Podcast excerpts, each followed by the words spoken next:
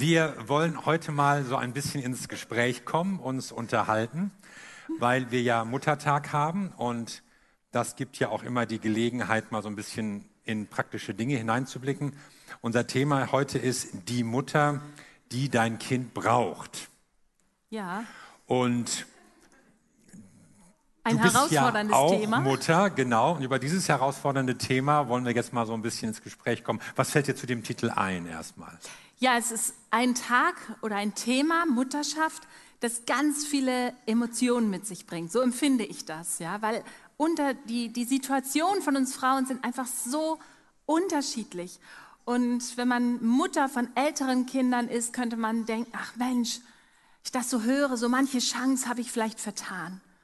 Oder Frauen, die sich Kinder wünschen, so sehr, aber keins bekommen, vielleicht auch nicht den Mann bekommen, den sie sich wünschen, könnten denken, ach, irgendwie frustriert mich das Thema. Es gibt Frauen mit Kindern, die ja vor ihnen gestorben sind, von denen sie sich verabschieden mussten, die krank sind, die besondere Bedürfnisse haben, Frauen auf der Flucht. Es gibt so unterschiedliche Situationen. Dann haben wir natürlich auch noch die ganzen Männer hier sitzen, die sowieso keine Mütter sind. Die denken Und- sich, was hat das Thema mit mir zu tun? Genau, genau. Und deshalb wollen wir durchaus deutlich machen, dass wir bei diesem Thema ja auch über Prinzipien und über Werte sprechen, die in der Bibel eine Rolle spielen und die für jeden, auch für dich als Mann, von Bedeutung sind.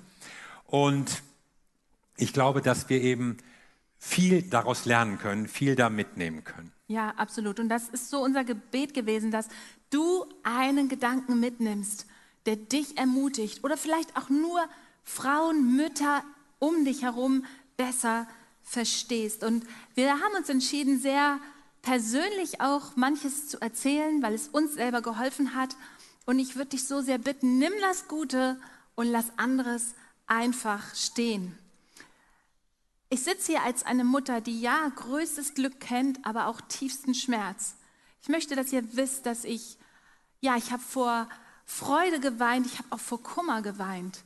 Ich saß bei Therapeuten und Beratungslehrern, eh, weil ich nicht mehr weiter wusste. Ich habe Fehler gemacht, mich bei meinen Kindern entschuldigen müssen, aber ich sitze hier, weil ich zutiefst überzeugt bin, dass Gott dich und mich beruft, die Mutter zu sein, die dein Kind braucht. Und wozu Gott uns beruft, dazu gibt er auch die Kraft. Wir haben ja nun vier Kinder, die sind jetzt 25, 23, 14 und 12.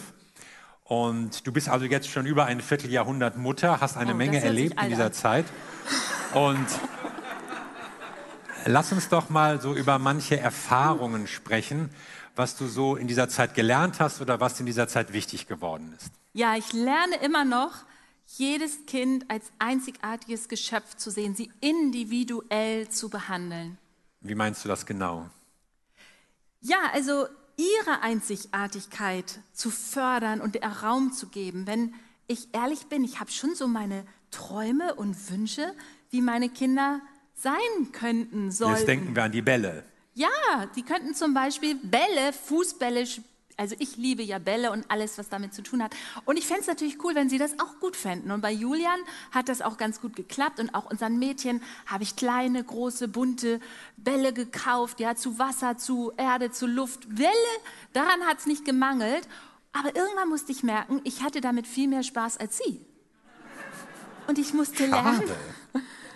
Sie sind nicht so wie ich. Sie müssen nicht so sein wie ich. Und ich musste lernen zu sehen, wie sind sie denn? Was mögen sie denn? Und ganz ehrlich, sie mögen Rollenspiele.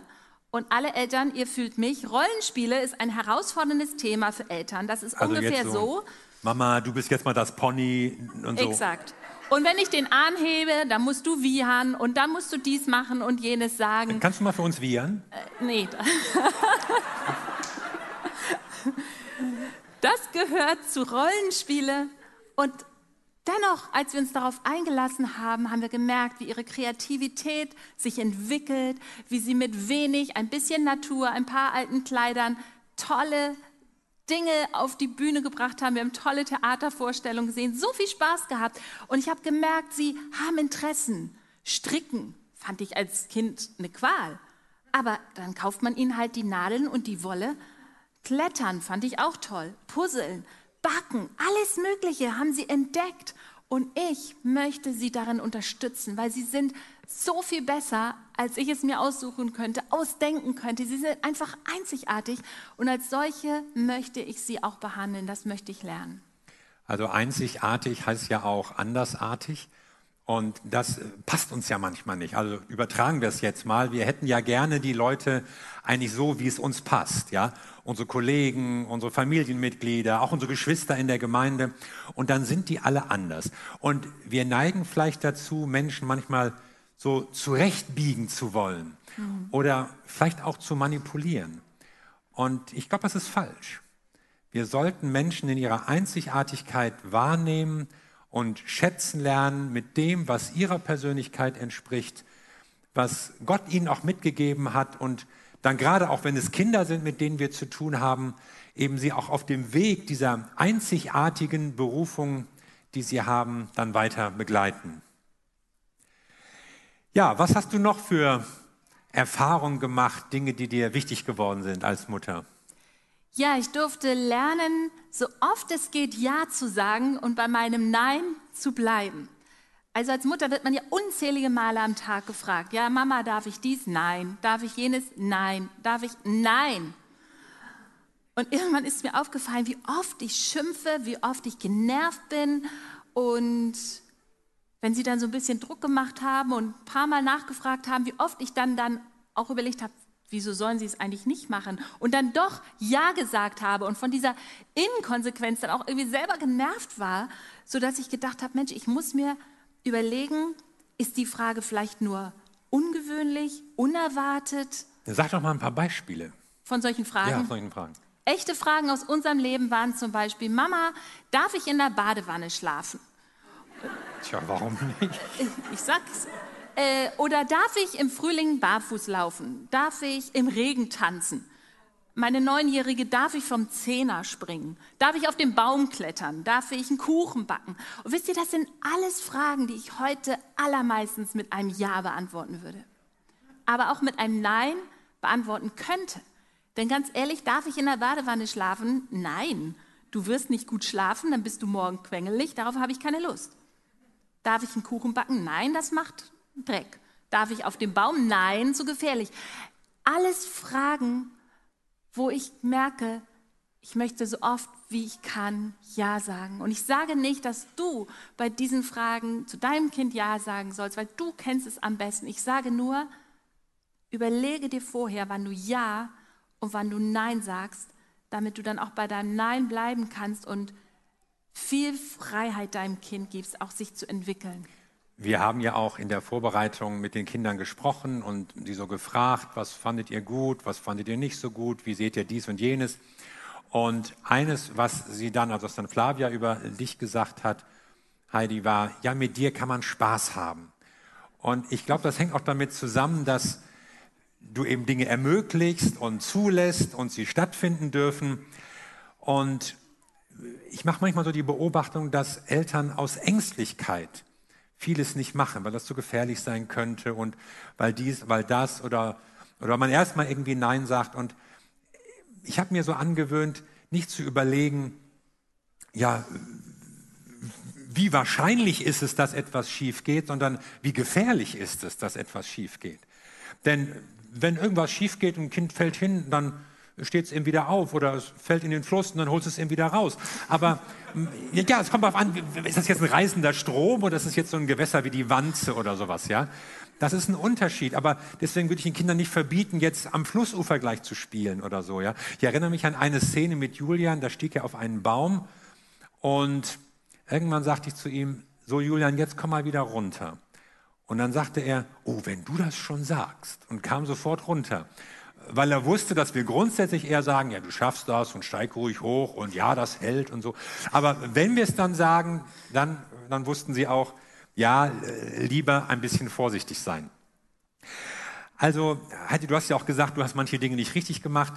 Gibt es denn auch so Dinge, die du wieder machen würdest, die du besser machen könntest? Ich denke gerade so an das Thema Kinder mit Gott bekannt machen. Das ist ja gerade in christlichen Familien eine große Herausforderung. Alle wollen das eigentlich, aber so einfach ist das ja gar nicht.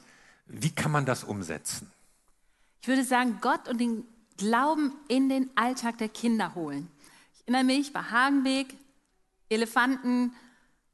Unsere meine Tochter sagt ganz laut: Mama, das stimmt doch, dass die Elefanten Gott gemacht hat, oder? Ich spüre so wie alle auf diese Mutter jetzt blicken, was wird sie sagen? Aber warum sollen wir ein Gespräch über Gott, den Schöpfer, nicht am Elefantengehege führen? Warum sollen wir nicht zusammen singen, wenn wir im Auto unterwegs sind? Wenn unsere Kinder das Haus verlassen, dann segnen wir sie vorher. Das Gebet nicht so etwas ist, was wir irgendwie am Sonntag machen oder zu bestimmten Zeiten, sondern mitten im Alltag findet Glaube statt. Und vielleicht mal ein Wort an ähm, Eltern, deren Kinder auch schon früh Gott kennenlernen und ähm, manchmal entscheiden sie sich für Jesus mit fünf, mit sieben bis neun.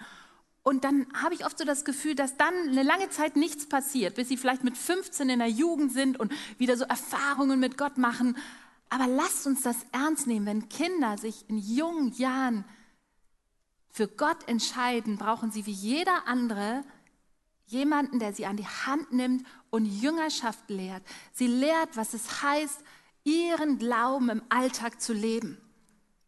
Und äh, wie kann das aussehen? Stell dir vor, dein Sohn ist genervt von dem Bruder und du merkst so im Gespräch, er fühlt sich provoziert, er fühlt sich, die reiben sich einfach, weil sie unterschiedlich sind. Und stell dir vor, du setzt dich hin und sagst, hey, manchmal geht es mir genauso wie dir. Mich nerven auch manchmal Leute. Das ist schon mal so ein heftiger Satz für Kinder. Was? Meine Mutter hat dasselbe Problem wie ich. Und dann könntest du sagen, weißt du, ich habe einen Vers in der Bibel, der hat mich echt bewegt. Dort steht, soweit es an dir liegt, lebe mit jedem im Frieden. Und dann könnt ihr darüber sprechen, eigentlich wollen alle Frieden. Warum ist es dann so schwer, Frieden zu halten? Wer kann uns dabei helfen? Jesus, der Friedefürst vielleicht, der lebt ja in uns. Was bedeutet das? Und du bist mitten im Thema und kannst mit deinem Kind beten und vielleicht sagst du am Ende noch, und weißt du was? Heute Nachmittag machen wir beide ganz alleine mal ein Spiel. Was will ich sagen? Verwende Energie darauf, nicht nur dein Kind zu fördern und es in Tennis und in Schule und so. Verwende Energie darauf, dein Kind an die Hand zu nehmen und den Glauben im Alltag zu lehren. Du sprichst ja über Werte. Manchmal scheint es so, dass Kinder auch mit Christsein verbinden, was man darf und was man nicht darf. Ja, als Christ macht man dies nicht und jenes ist verboten. Und Gott kommt dann immer so als der mit dem drohenden Zeigefinger rüber. Und gerade das ist ja eigentlich nicht gut für Kinder, sondern es ist mhm. wichtig, ihnen Werte mitzugeben und eben deutlich zu machen, dass da ein liebender Gott ist, der auch in ihrem Alltag wirkt und ihnen hilft. Absolut. Wir müssen euch ja bekennen, wir haben in den ersten Lebensjahren der Kinder fast keine biblische Geschichte erzählt, das als Pastoren, aber dieses Buch hat uns so geholfen. Bibel für kleine Herzen. Es gibt zwei Kinder, wir haben sie Tom und Gwendolin genannt, und es gibt immer ein Bild und ein Bibelvers. Und zu diesem Bild haben wir uns eine Geschichte ausgedacht, die dem Alltag der Kinder entsprechend ist. Und ehrlich gesagt, diese Geschichten waren nicht druckreif. Ja, die waren jetzt nicht besonders gut, aber unseren Kindern hat sie gefallen. Flavia kam heute nach dem ersten Gottesdienst, meinte, na Mama, wie war's? Und ich habe, sie hat das Buch gesehen und meint sie, Mama, das hat dir richtig gut gemacht. Das war überhaupt das Allerbeste, als ihr diese Geschichten erzählt habt. Warum? Weil diese Kinder, mit denen konnten sie sich identifizieren und die haben, ich bin geliebt, ich bin dankbar, ich helfe anderen. Das sind die Bibelstellen, die da vorkommen und sie können es für ihr Leben nehmen. Ich erinnere mich an eine Szene, wo Ariatani eine Rutsche hochkletterte und zwar nicht bei den Treppen, sondern dort, wo man rutscht. Und dann hat sie so vor sich hingesagt, sei mutig und stark, der Herr ist immer bei dir. Und das war einer dieser Verse aus der Bibel. Und so verbinden wir ihr Leben mit den Wahrheiten Gottes. Ja, also auf diese Weise haben die Kinder verstanden, dass es was mit ihrem Alltag zu tun hat. Und sie konnten sich auch die Bibelverse merken. Also mir ist noch eine Szene vor Augen, da stand Julian auf dem Tisch, er war vielleicht drei oder vier, hatte die Bibel in der Hand, las einen Bibelvers vor, obwohl er noch gar nicht lesen konnte, und fragte dann so in die Zuhörerschaft, was bedeutet das? Und dann hat er den Text ausgelegt, ja, also hat dann erklärt, was dieser Bibelvers bedeutete. Und das, das stimmte. Und so haben sie das mit ihrem Leben in Verbindung bringen können. Und ich glaube, das ist eine gute Idee. Also kauft euch dieses Buch. Absolut. Und dieser Brückenschlag zum eigenen Leben, der bleibt ja wichtig für uns alle. Ich meine, zwischen dem Wissen, Jesus ist gestorben und der Erkenntnis, Jesus ist für mich gestorben, liegen ja Welten. Und auf die kommt es an. Nun hat das natürlich alles mit Zeit zu tun und vielleicht hatte, ja. habt ihr so den Eindruck, ja, die Pastorenfamilie, die sitzen ja sowieso nicht den ganzen Tag singen, beten, an Lobpreis. Also wie, wie löst man das mit den zeitlichen Herausforderungen des Alltags? Ja, letztendlich immer wieder anfangen, wenn man merkt, oh weio, wir haben ein halbes Jahr das Thema schleifen lassen. Ich möchte euch so ermutigen, einfach immer wieder anzufangen und entspannt bei dem Ganzen zu bleiben. Natürlich haben wir das nicht jeden Tag geschafft und manchmal auch nicht jede Woche. Urlaube haben wir als eine Möglichkeit gesehen, etwas Besonderes in sie hineinzulegen und wo wir auch ein bisschen Energie und Zeit investiert haben, was könnte für unsere Kinder wichtig sein. Einen Urlaub haben wir mal die Waffenrüstung durchgenommen. Einen anderen Tag, wenn sie älter wurden, haben wir Bücher vorgelesen, christliche Bücher. Und so mit elf, zwölf sagen die natürlich erstmal, oh, nee, lass mal stecken. Und dann, nach zwei Tagen, fanden sie es doch schön, sich bei Papa anzukuscheln. Und abends liest er was vor und hinterher redet man natürlich drüber. Also ich würde sagen, bleib flexibel, pass immer wieder das deinem Lebensrhythmus, dem Rhythmus deiner Familie an. Hör nicht auf zu experimentieren und lass dich nicht entmutigen. Ich verrate es euch. Wir lesen gerade eine Jahresbibel und sind gerade das dritte Jahr dabei. Also nicht jeden Tag schaffen wir es und keiner findet es richtig schlimm, aber wir schaffen es doch so oft, dass es zu unserem Leben dazu gehört. Und manchmal sind die Themen, die, äh, Gespräche tief und manchmal lesen wir einfach und machen die Bibel zu und das ist auch okay. Eine Sache haben wir allerdings relativ ähm, regelmäßig gemacht, wenn ich das noch sagen darf, und das war in den Gottesdienst gehen. Und mit regelmäßig mache ich nicht einmal im Monat, sondern wirklich jede Woche. Und natürlich darf es Ausnahmen geben, aber Ausnahmen sind ja nur dann Ausnahmen, wenn man es sonst regelmäßig macht. Und wisst ihr, manchmal, da denke ich, als Mutter von Teenagern, Eltern von El Kindern, die größer werden, wünschen wir uns so sehr, sie würden in den Gottesdienst gehen. Und wenn sie zwei und drei sind, dann denken wir, das ist nicht so wichtig. Und ich möchte dir sagen, es ist wichtig. Komm regelmäßig, bring dein Kind in die Gemeinde. Hier findet es Freunde. Es entwickelt eine Gewohnheit. Die Gemeinde wird zu seiner zweiten Familie. Hier bekommt es auch wirklich gute Fundamente. Wir haben so eine tolle Kinderkirche. Pastor Martin yes. äh, hat ein tolles Team an seiner Seite.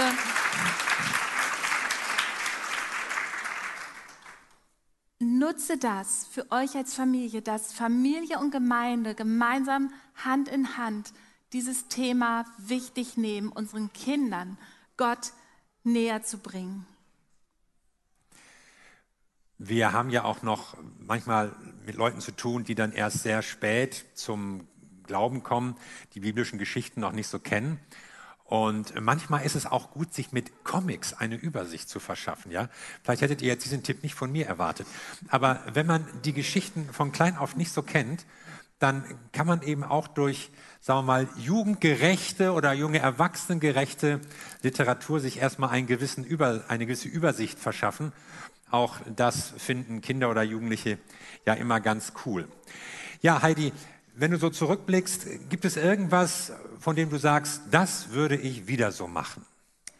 Da würde ich nennen, im Gespräch bleiben, reden über alles, immer wieder sich anbieten, da sein, Räume schaffen, miteinander zu sprechen. Das ist wichtig für kleine Kinder, das bleibt auch wichtig für unsere Teenager.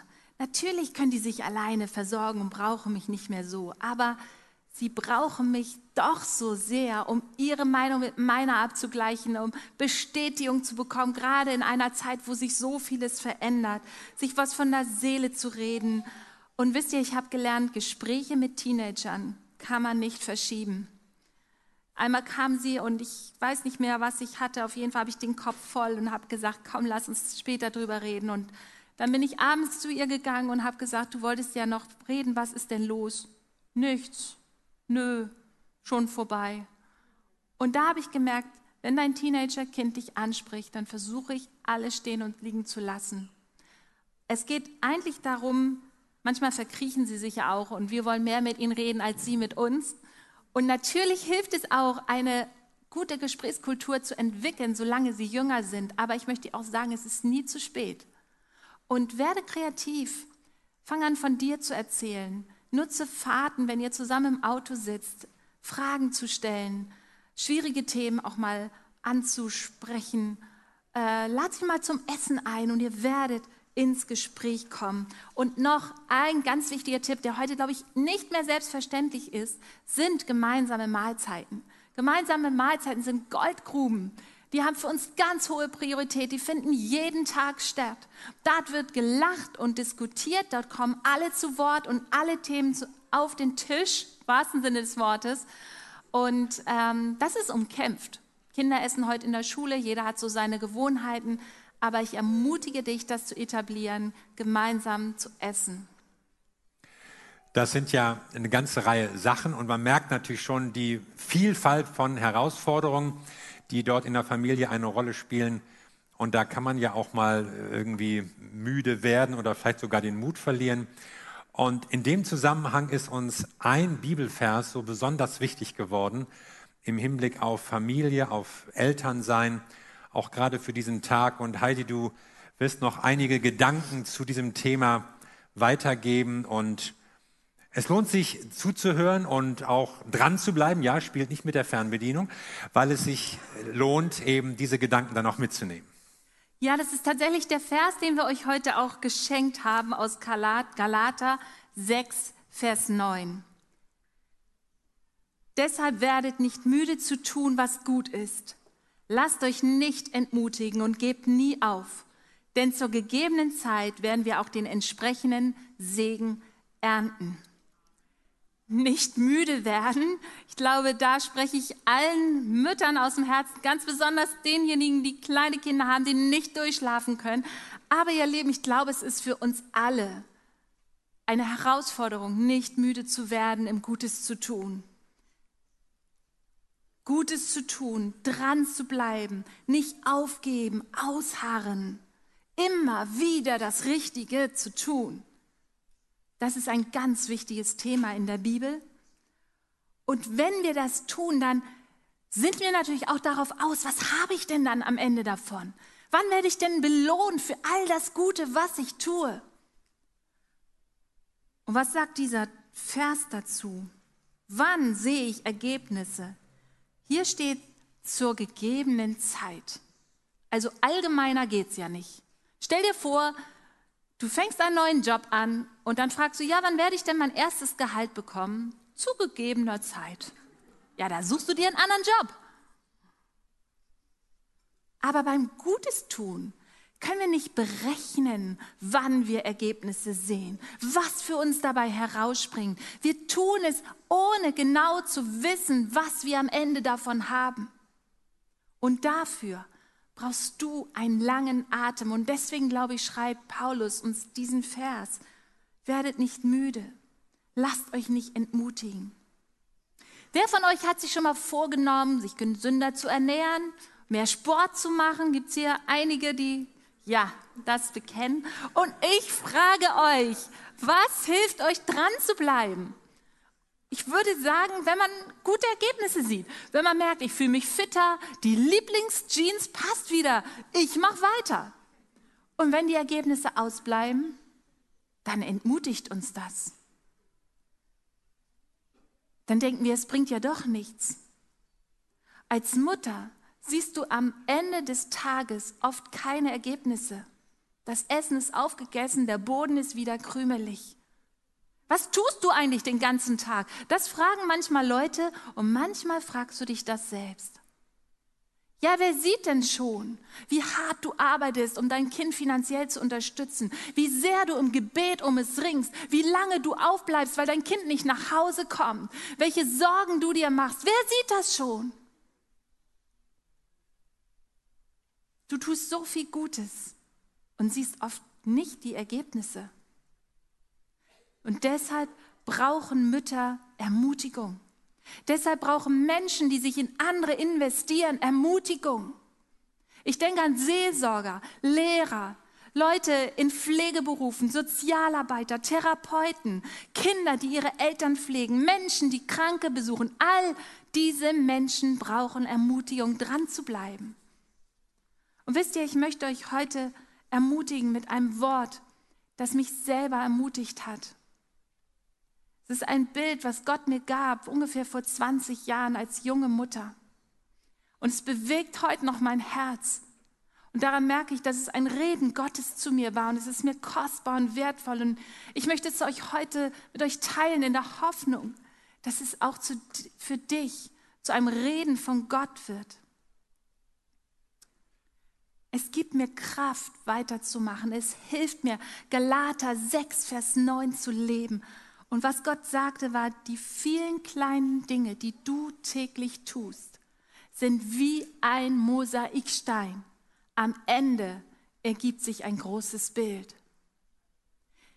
Die vielen kleinen Dinge, Du tröstest dein Kind, du fährst es zur Schule, du kochst sein Lieblingsgericht, du tröstest es, du nimmst es in den Arm, du fragst die Vokabeln ab, du ermutigst und ermutigst und ermutigst nochmal, du hörst zu und klebst ein Pflaster auf das Knie. Die vielen kleinen Dinge, die Mütter tun, die vielen kleinen Dinge, die du tust, weil du in Menschen investiert, sind wie ein Mosaikstein. Am Ende ergeben sie das große Bild. Ich denke an Kleingruppenleiter, an Ehrenamtliche, an Menschen, die sich in ihrem Beruf in andere Menschen investieren. Sie tun Dinge, die so unbedeutend erscheinen, wie ein Mosaikstein. Könnt ihr ihn sehen?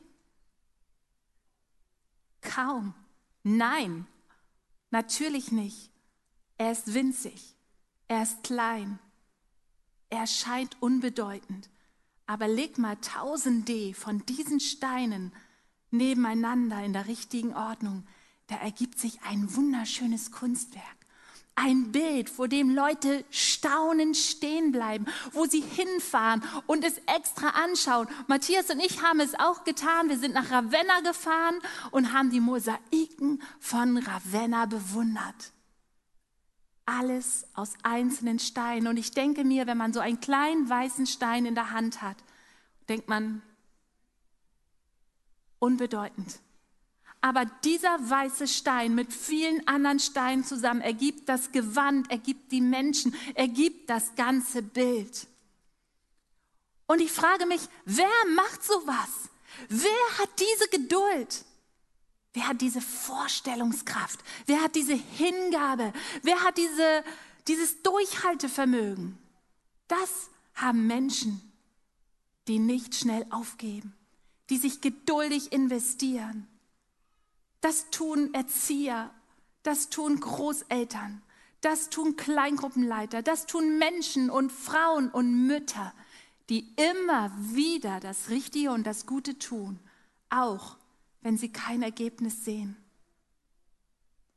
Und dieses Wort hat mich begleitet und hat mir an so vielen Stellen Kraft gegeben. Ja, natürlich kenne ich Müdigkeit, aufgeben wollen, nicht weiter wissen. Aber es geht ja eigentlich immer darum, den nächsten Mosaikstein ins Bild zu legen, um Gott zu vertrauen, dass er etwas draus macht. Welche, welche Mutter braucht dein Kind? Ich würde sagen, keine perfekte Mutter, nicht die hübscheste Mutter, die coolste Mutter, noch nicht mal die schlauste Mutter. Dein Kind braucht eine Mutter, die nicht aufgibt, die sich von Rückschlägen nicht entmutigen lässt, die Geduld hat, die sich hingibt und die dran bleibt, auch wenn sie keine Ergebnisse sieht, weil sie weiß, zur gegebenen Zeit wird sie ernten. Und was das bedeutet, erfahrt ihr nächste Woche. Es ist ein Gottesdienst mit Fortsetzung. Wir werden nächste Woche diesen Vers noch mal genauer anschauen. Aber heute wollen wir mitnehmen, gib niemals auf. Lass dich nicht entmutigen. Und vielleicht kennst du solche Gedanken. Ich kann nicht mehr. Ich, ich schaffe das nicht. Ich habe auch irgendwie keine Lust mehr. Es lohnt sich nicht. Und ich lass dir sagen, alles, was du tust, all die kleinen Dinge sind wie ein Mosaikstein. Vertraue Gott, dass er aus all diesen Steinen ein schönes Bild macht. Vertraue darauf, dass Menschen aufblühen werden. Und weißt du, meistens bist du dir dessen nicht bewusst, aber manchmal, da merken wir, glaube ich, das war so ein Mosaikstein-Moment. Und die drei Kinder, die hier heute zu ihrer Mutter etwas gesagt haben, die haben von Mosaiksteinmomenten erzählt. Eine Mutter, die eine Kerze hinstellt und ein, eine Karte hinstellt. Ein Mosaiksteinmoment.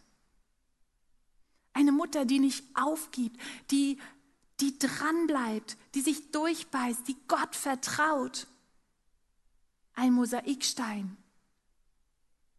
Du darfst auch als Junge weinen und dann nehme ich dich an die Hand und wir gehen weiter. Ein Mosaikstein-Moment. Und ich bin mir sicher, du hast schon viele, viele Steine gelegt. Hier in der Elim, in deinem Umfeld, in deiner Familie. Gib nicht auf. Empfang heute von Gott neu Zuversicht, neu Kraft. Und wenn du magst, dann nimm dieses Wort für dich, dass es dich ermutigt. Amen. Lasst uns zusammen beten. Ich möchte. Dankeschön. Lass uns damit rechnen, dass Gott redet. Ich möchte ganz besonders für Menschen beten, die heute sagen, Jesus, ich möchte jemand sein, der in andere investiert. Und ich gebe dir auch meine Ungeduld, ich gebe dir vielleicht auch meine Hoffnungslosigkeit, meine Mutlosigkeit, meine Müdigkeit. Und ich empfange heute neu Hoffnung von dir. Und ich setze auf dich, dass du etwas draus machst.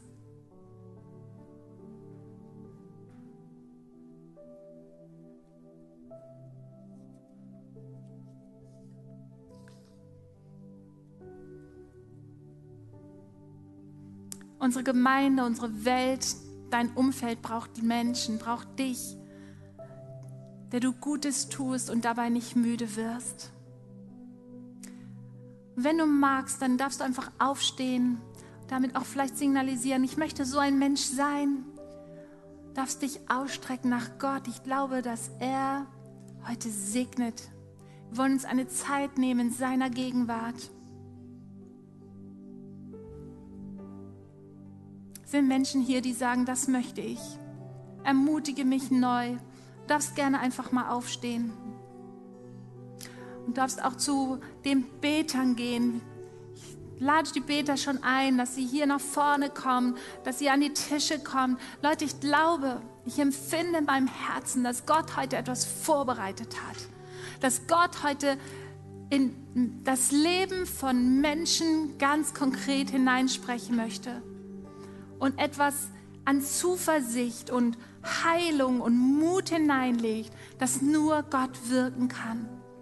Und hab die Freiheit, wenn du empfindest, das hat mich angesprochen und ich möchte mit jemandem beten, ich brauche eine neue Ermutigung, hab die Freiheit, einfach nach vorn zu kommen. Zu den Betern. Danke, Jesus. Und du bist hier. Und wir rechnen damit, dass du durch die Reihen gehst und dass du zu uns redest.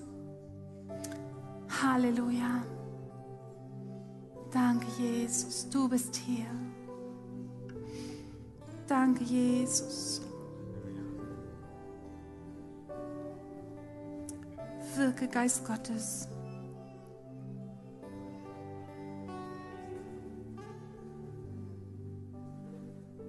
Du hast uns gerufen und du befähigst uns auch.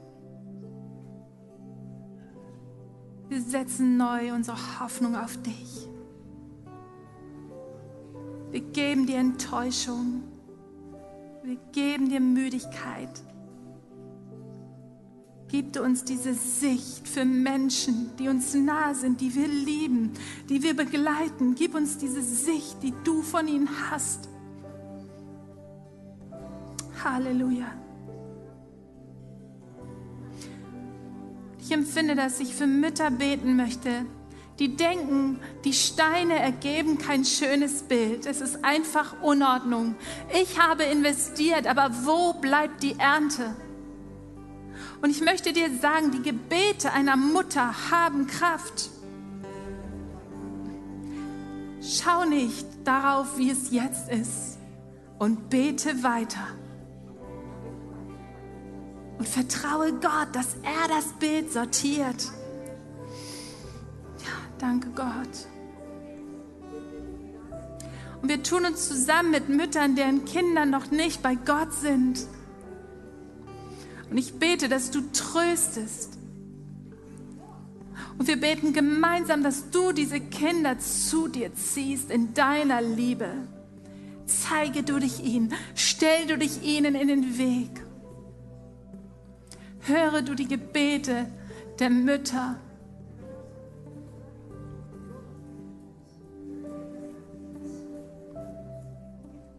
Halleluja. Und ich möchte auch für Mütter beten, die sich vergleichen und das Gefühl haben, ich bin nicht gut genug. Ich sage dir, du bist die Mutter, die dein Kind braucht. Und mehr denn je, tu es zusammen mit Gott. Er befähigt dich.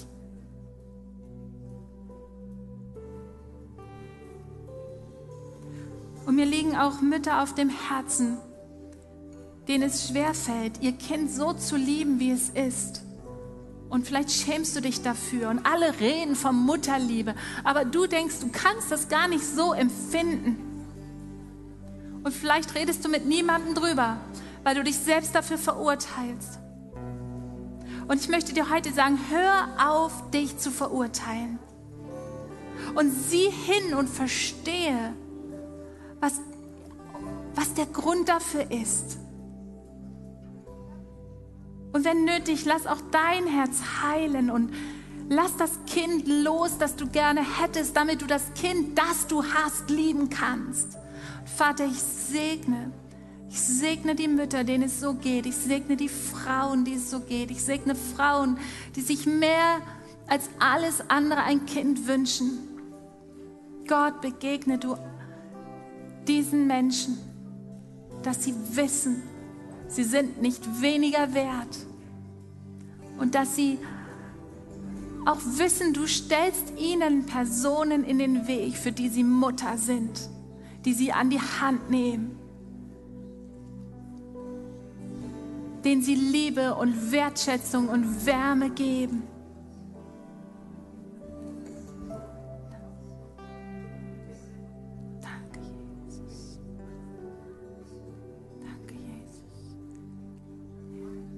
Gott ist am Wirken und wir wollen offen bleiben, dass du kommen kannst, dass du vielleicht aber auch unter diesem Lied, wo wir nochmal so den Segen Gottes über uns aussprechen lassen, einfach sagen kannst, danke Gott, du und ich, wir sind ein starkes Team und ich bin gesegnet als ein Mensch, der nicht aufhört, Gutes zu tun.